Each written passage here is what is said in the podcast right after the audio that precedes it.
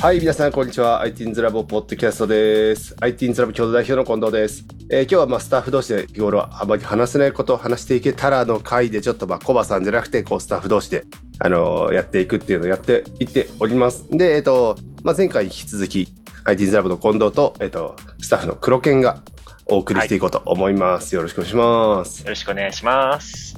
まあ、前回はですね、まあ、ちょっと真面目なお仕事の話というか、まあ、ゼミ中のなんかいろんな話をちょっとしていったんですけども、まあ、後編はなんかちょっとこう ITINS ラボと離れたことをやっていくっていう、なんか ITINS ラボのポッドキャストってそういう形式らしいんで。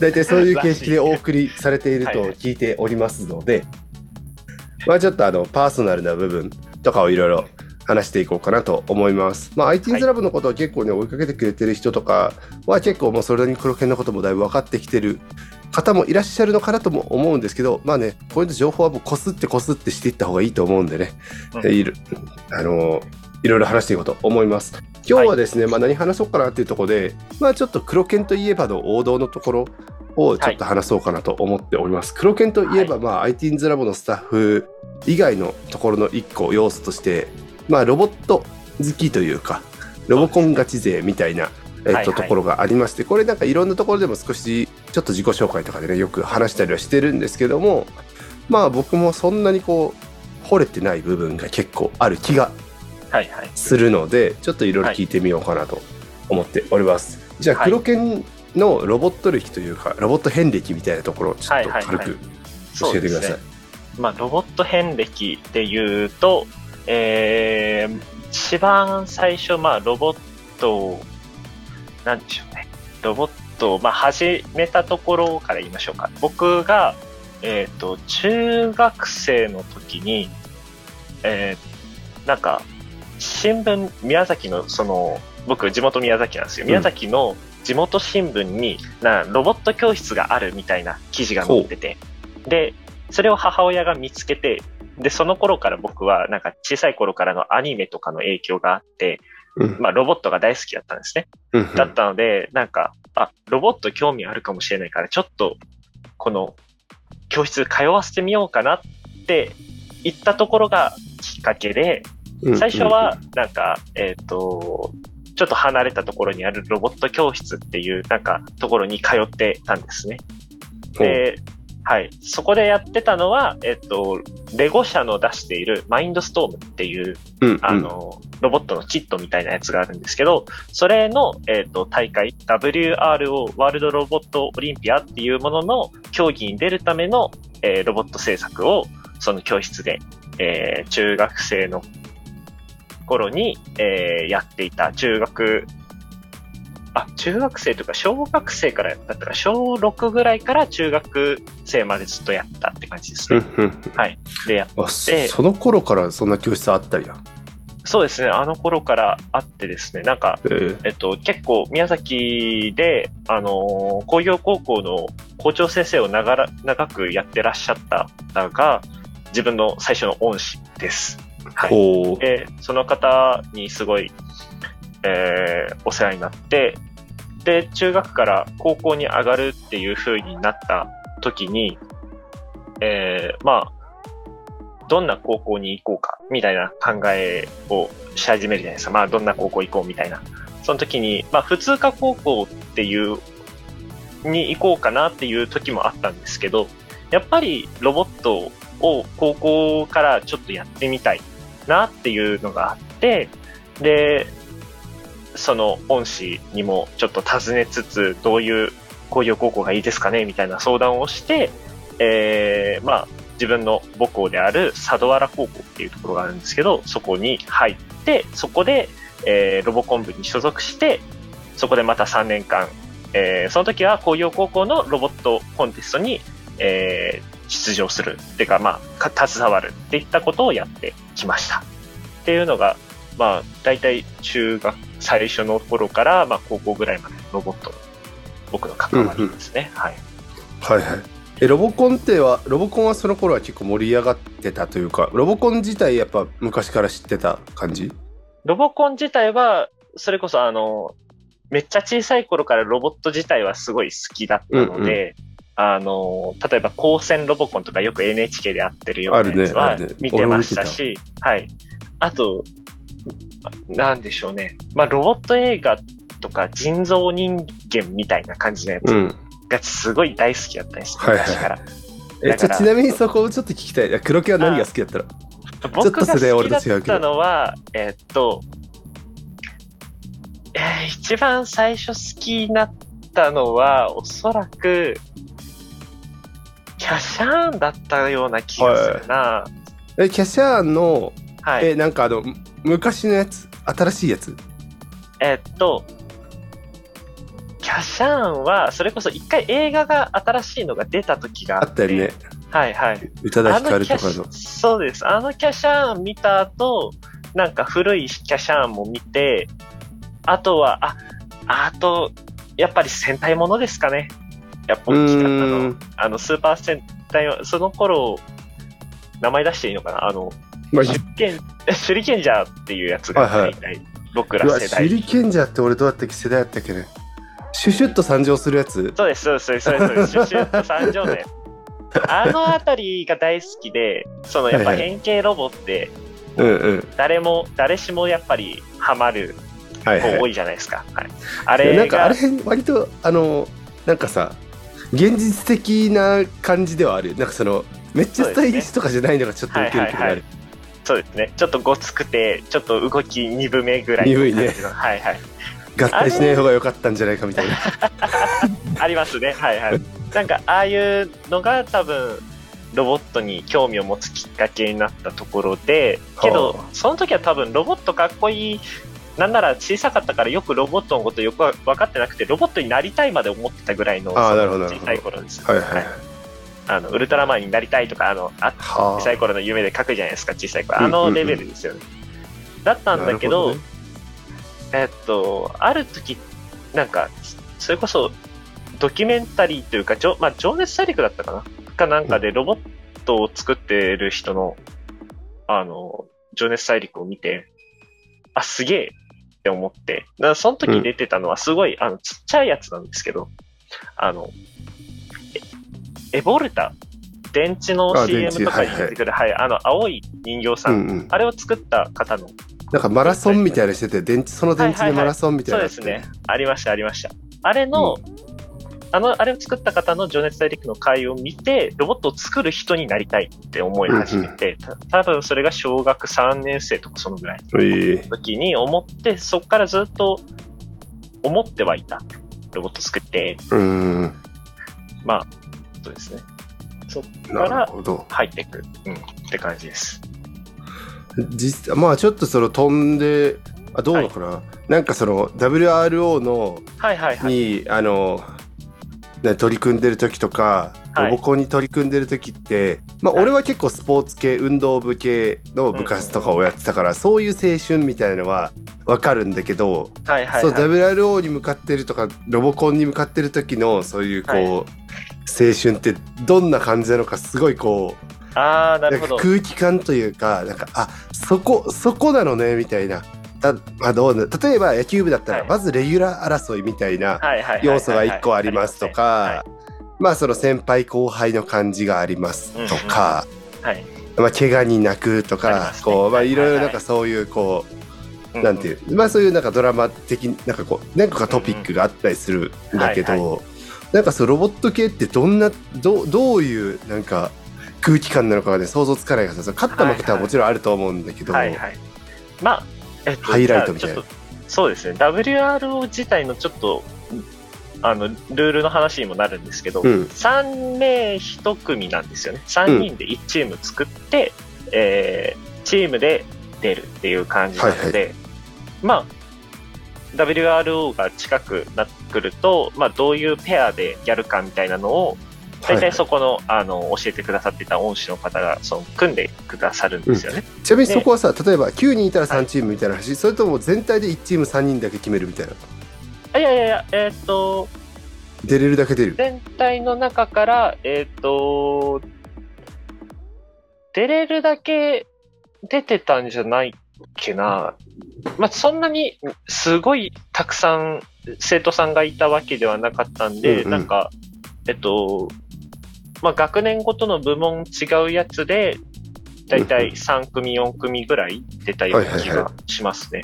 で、それで組んだ時は、まあ最初は、あ、はじめましてどうもぐらいの、その、うんうんは初めて会う人と、まあ組んで。あえっ、とそれさちなみにってことはさえっ、と、はいもう最初から大体チーム決まってそのチームでずっとやっていくのそれともなんか普段はさじゃあなんか基礎練習みたいにして大会前に組むみたいな感じあ、そうですね。最初は、えっと、いつもは、基本的に、いつもっていうか最初の方は、そのロボットのまず使い方わかんないと、ツールのうん使い方わかんないといけないんで、それをやった後に、えっと、大会、どのぐらい前かな。まあ結構、4、5ヶ月前ぐらいなのかな。に、チームを組んで、考はいえ始めるっていう風になって、まあけどその後は結構、そうですね、なんか練習というよりは常になんかロボット競技こういう風なお題が出たらこんな風に組むとかを考えて活動するみたいな。あお題出るの？いつだろう？お題出るのは大体、え、テーマ決まるの、えっと、どのぐらいだっけな？結構前なんですよね。大会予選がある。しそれこそ、えっと、チームを組む段階ぐらいじゃないですかね。4はいはいはいヶ月とか、そそのぐらい前だったと思います。うんうんで、えっと、そうですね。その青春の部分ですよね、聞きたいのは。うん。なんか、どどどういう雰囲気なんだろうっていう。あー、なんか、いいや俺が操縦士やるぜみたいななんかこはいうちょっと争いとかあるのかとか、あどこが花形みたいなとか、ー、基本、常に自分の考えたこの動きだったり気候だったりが一番いいんじゃね？タイム早いんじゃね？っていうのを思ってるわけですよ。はいはいはいチームの中でもお互いに。で、うんうんけどその中で、あ、やっぱこいつのやつすげえ、こいつのやつで行こうとかなったりして、それが自分に選ばれると嬉しいみたいな。はいはいはいえじゃあそれってさその3人とかのチームの中で役割分担ってあんまないの？役割分担よりも最初はできるだけ案をたくさん出すんですよね。それぞれで考えてもらう。で、はいはい後々役割分担します。後々するんですけど、それはどっちかというと大会近づいてきてからって感じで、それまでの間はできる限り、あの、それぞれが、これ、この形だったらもっと早くなるんやろうとか、いや、このプログラムの方がいいよみたいなことを考えて、なんか、うんうんあ、これがいいんじゃねっていうのを3人で見つけるみたいなところから始まってきます。うーんで、あ、これいい、もう俺らはこの形で行こうみたいな感じ、大体になってくるわけです。はいはいはいで、大体になってきたら、そしたらまあ走行するためのプログラミングを次はどんどん考えていく工程になって、まあプログラムこういう風に組めばうまく動くでしょうとかやるんですけど、まあそれがなんともうまくいかない。すごい、あの、ランダムな確率で成功するときもあれば、あの、失敗するときもあるとかなるのを、どんどんどんどん、あの、確実性を高めていく、確率を高めていくっていう作業をするんですけど、その時が一番しんどいかな。結構。はいはいはいああ、もう、みたいな、その、はい腹立つけど、いや、けど、テストで、あ、もう一回やったらうまくいくかもしれん。けど、ちょっと直したらうまくいくかもしれん。どうしよう、みたいなうん葛藤もあるし、まあ、それが一番なんか、ロボットの中で苦しい時のせい感じですかね。うーってなりながら、そう とか、あとは、いや、やっぱこの形違かったんやないかってなって、形を丸ごとちょっと変えたりとかする時もあるんですよ、基本はいはいはいはいってなるとまた、えっ、と、実験は最初からになるので、どのプログラムがいいかみたいな、どのぐらい動かすのがいいかとか、なるので、その辺のバランスとかですね。なんかえ、ちなみにさそれぐらいさ一から毎回考えるとかなってくるとさ、はいえなんかそのいつもここのチームが強いみたいなのってやっぱある程度あるの？あ、やっぱり、なんか、このチーム強いよねは、あるっちゃあるんですよ。まあ、他校他校とかみたいなそうですね。その別の、例えば、なんか、教室でやってるうん人だったりとか、まあ個人でグループ組んできてる人とかももちろんいるんですけど、なんか、あそこのロボット毎年早いよねっていうのはやっぱあります。うんうんいや、あるんですけど、あの、これ、結構、ロボコンやってる人あるあるでわかる人もいると思うんですけど、ロボコンめっちゃ魔物がいるんですよ。あの、甲子園の魔物みたいな感じですよね。うんうんはいあの、マジで、え、今までそこミスったことないのにで、しくじるんですよね、ロボットが。っていうのがあるから、なんか、あそこ強いよねはあるけど、案外そこが初戦敗退したりとか、あるある。はいなるほど。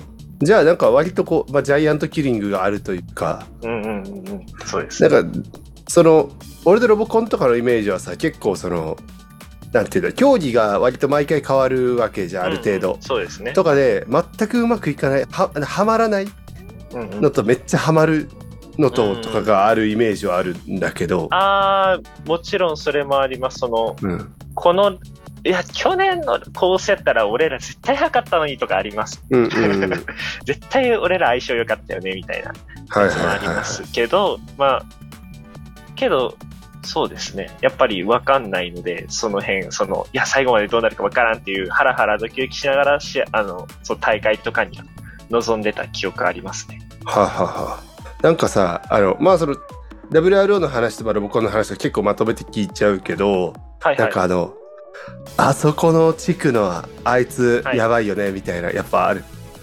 ありますよ。あります、あります。あの、特にそれが顕著に現れてたなって思うのは、あの、高校の時のロボコンで、はいはいはいそ。の WRO って操作しないんですよ。自立型しかやらないんですね。うん基本うんうん。はいはいはい。で、まあ、光線ロボコンは大体操縦型のロボコン1台と自走式のロボコン、ロボット1つっていう感じで大体2台1組で出ることになるんですけど、操縦士、あいつ腕いいよねっていう人とかはいるんですよ。やっぱりその、は特に地区予選とかになると顔ま、顔とか大体覚えてるから、い。うんうんあうんい。つの手の動きやばくねみたいな、その、あの、リモコンも大体自作するんですよね。うんうんあのロボコンの時って。で、えぐい量のボタンついてるわけですよ。そのレバーが4本ついて、ボタンがなんか後、背面までついてるみたいなコントローラーがあるわけで、で、それを、そのカチャカチャカチャってやって、その、ロボットが旋回とかすると、おーってここちらも監修するっていうことはよくありました。はい。うわ、それ楽しそう。それめっちゃ楽しそうめっ。ちゃ楽しいですよ。あの瞬間はマジで、やべえってなります。でそれさ、絶対さ、他校もそうやけどさ、あの、何個目にやばい先輩おってさ、みたいな話が絶対部活の中でありそうだ。あります、あ感じとかがめっちゃおもろそう。す。はい、ありますね。ボタンがさ、あれ、20個とかある先輩おったよね、みたいな。そう、ありますね。その感じいいな。面白いのが、物質を掘り返すと、先輩たちの異物が出てくるんです。はいはいはい。うんうんうんうん。で、え？っていうような異物が出てくることがあって、例えば図面とかを、まあ、僕らも手書きでやることもあるし、まあ、3D で、あの、CAD で作るようなこともあるんですけど、モデルで作る。けど、なんか一回出てきたのは、すべての応力計算をしてる。要は、そのロボットにかかる力の分散を全部計算してる式が出てきて、さすがにそこまで俺らやったことないって、やっぱ先輩たちすげえみたいな。ああ、とか。だから、ここが壊れやすいと書いてあるんですよ。その、一番ここ負荷がかかるからみたいな。すげえ。だから、ここがメンテナンス重要みたいな。もう本当に研究みたいな感じですよね。へえ。いや、それってさ、なんかその大先輩から受け継がれるものみたいなんてさ、やっぱあるの、はいなんか、あー、あります、あります。あの、先輩から受け継がれるもので言うと、うちのこ高校で作ったロボットは基本的にできるだけ形残すんですよね。うんうんうん。で、形に残して、まあそれが、まあ部室のちょっと隣にある教室の窓際とかにずらっと並んでるんですよ。はいはいはい歴代のボットの、あの、なんでしょう、有志というか残骸というか。で、それとかを、まあ、授業の時とかにその教室使うとよく眺めてるわけですよね。で、それ眺めてるうちに、あれ？あそこの機構って今回の大会で使えるんじゃないの？とかなると、はいはい。その昔のやつから、その機構だけ外して持ってきて、研究して、分解して研究して、あ、これいけるみたいな。この機構だったら、この形も適用できるよ、みたいな話とか、うんうんうん、あとはまあ普通に、あの、真似てとか、プログラミングこれ変えるんじゃないとか、うん。結構あります。そういう。それめっちゃ残しとくの大事やね。大事です。できるだけ残しとくっていうのは大事だから、そうね。けど、それができてるのはやっぱりその工業高校でもやっぱり、あの、ちゃんと材料の、なんでしょう。ま、結構これ言うと、ちょっと工業高校ロボコンの闇っぽい感じになるかもしれないですけど、うん高校によってはやっぱりちょっと、あんまりお金かけれてないんやろうなっていうやつとかあるんですよね。あそこの鉄板薄くね？みたいな。そうそうそうですね。な例えばなんか、ギアって結構高いんですよ。あの、噛み合わせる。あの、歯車、はいってなると、モーター直付けしてくるんですよね。モーターに、の軸に何か部品がついてる。で、これってすごい壊れやすくて、はいはいはい。とか、そういうのを見ると、ああ、ちょっときつかったんやろうな、みたいな本当はギア入れい。たいけど、そうそうそうそう。えないからしゃあなしで。そう、とかいうのを見てて思う。から、そう、残すのも結構、まあ場所も必要だしうんですし、新しいの作るために材料も買ってこ,、なきゃいけない。その古いの活用はできないからとかなると、やっぱり、うちの高校結構やっぱ、すごかったんやなって思いますね。のそうね。どこでもできることじゃないね。そうですね。やっぱり、環境が、ものを言いますね。やっぱロボコンは、やっぱり。資金力とかやっぱり大事なんだろうなって思います。なんか、どうしても、熱意と技術だけじゃどうにもならん部分あるな。うんそうね。いや、ちょっとこう、ロボコンの話普通にもっといろいろ聞きて、もう20分ぐらいになってきて、もうちょっと行こうかな。本当ですか？はい。そう意外に結構行ってるのよ。いや、なんかその、あと、試合の当日のこう、雰囲気というかさ、はい。なんか、もう、操縦者に行けよみたいな感じなのか、なんかもう最後まで作戦立ててるとかなのか、壊れないでくれみたいな、もう神頼みみたいな、だからいろいろありそう。そうですね。どういうテンションなのか、何考えてるこれ、結構人によりきりです。その、のはあ、はあは要は、えっ、と、試合に出るときに、えっ、と、まあ、操縦者と、それの補助者っていう意味で、2名が、その、まあ、要はコースの方に入ってく、コースのはいはい操縦席とか、まあ、操縦席っていうか、あの、人が入れるところに入るんですけど、残りのメンバーは、だいたい整備係がいて、で、後ろに待機してるわけですよ。だから整備係はひたすら自分のやったところが壊れないように祈ってるわけですよ。頼む、持ってくれ、はいはい俺の部品と。はいはい。で、操縦する人たちはもう二人でずっと作戦立ててるわけです。うん。いやさっきのやつはこれいかんかったから、もうこっちでスムーズにいけるみたいな。うんうん。で、ここは捨てようとか、はいはい、はい。なんかここはもう点数としてちっちゃいから一回捨てて、もうこっち優先でいこう。で、余ったらこっち行くみたいな作戦を立ててはいはい。で、そうですね。なんか案外冷静です、全員。うん。操縦者以外。操縦者、補助者は、えーマジで冷静じゃない人だと、あのールール違反を犯しちゃったりとか、やっぱあるんですよ。結構厳密に、例えば、えっ、と、一回その、ストップをして、審査員、あの、審判が OK 出すまでロボットに触れちゃいけないとか、うんうん。あと、そう、そういうのがあるのにもかかわらず、その、緊張でバッて触っちゃって、ブブーみたいな。ダメだよみたいなやつとかあったりとかするので、多分一番精神的にも来てるのは、ほ操縦者と補助者。はいはい。やっぱさ、それ操縦者はさ、はい。もうエースというか、やっぱその、います。いまもうす。ていうかその、まあ、基本的にチームのもう代表みたいな感じになるの？はいはい。そうです、そうです。もうチームの、こいつが操縦、操縦者だし、チームのほぼ代表みたいなもんみたいな。うんうん。まあ、キャプテンみたいな感じになるそうですね。大体、もうキャプテン、操縦上手い人がキャプテンになってるような気しますね、基本えなんか、うん、やっぱり中心メンバーになりますよね。その人ー、の。言うこと、なすこと一つで、ロボットの形ももちろん、こうがいいとか、あの、うんうんうん。コントローラーこっちの方がいいんじゃないかとかにもなるので、基本そっち。うんうんで、あとは、基本、その作ったり整備をしたり、なんか改善をしたりとか、そういう方が多いですかね。は いなんか黒犬の中でこれはちょっと思い出に残ってるシーンみたいなのある？あります。えっと、これ、お、えっと、確か、2年だったっけな？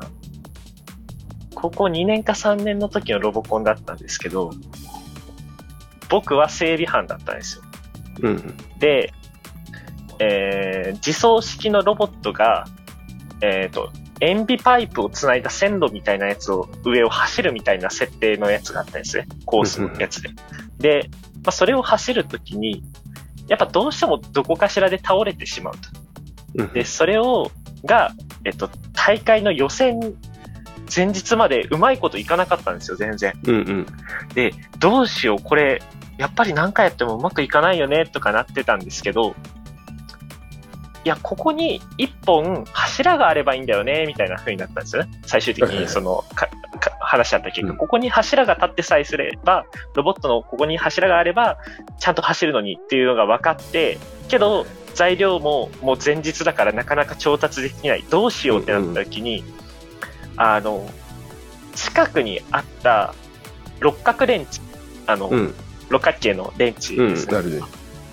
これ使えるんじゃないって言って、それを、あの、平ら、あの、結束バンドでうん。ロボットに固定したら、めちゃめちゃ本番うまくいって、それで予選通るみたいなのがあったんですよ。なんかちょっとドラマチックやで。そう、だからもう、その太さじゃないといけないんですよ。六角レンチもその太さだからうまくいったみたいなのがあって、あ、もうこいつはこの六角レンチ持って全国大会まで行こうみたいになったんですけど、まあ、最終的に先生に、いや、それはあんまり良くないからって止められて、対応ぶ作って行ったんですけど、なんか思い出深いですね、それが。はいはいはい。あおもろいな、それ。あ、青春感あるな、めっちゃ。そうです、青春でしたね、あれはもう、見つけた時に、来たーみたいなね来。たーまさかやねーって。それ上がるで。そう、しかもなんか整備の時に、その自走式のロボットの整備の時に使ってた六角レンチがぴったりだったみたい。はいはい。うわなんか、水平思考みたいな。あれ？本当にもう、なんか、頑張りましたね。あの時はもう、知恵絞りまくりましたね。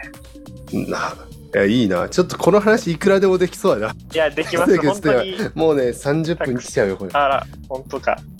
30分来ちゃうで。じゃあもうちょっとこれ一旦これぐらいにしようかな。はいロボコン話ちょっとね、こういろんな青春の話面白いですね、ちょっとこそうですね。またなんか、したいですね、この話は。うん。いや、面白かったです。はいよかったです。じゃあ、えっ、と、今回の IT インズラボポッドキャストは、えっ、と、近藤と黒剣でお送りしました。これにて終わろうと思います。皆さんありがとうございました。ありがとうございました。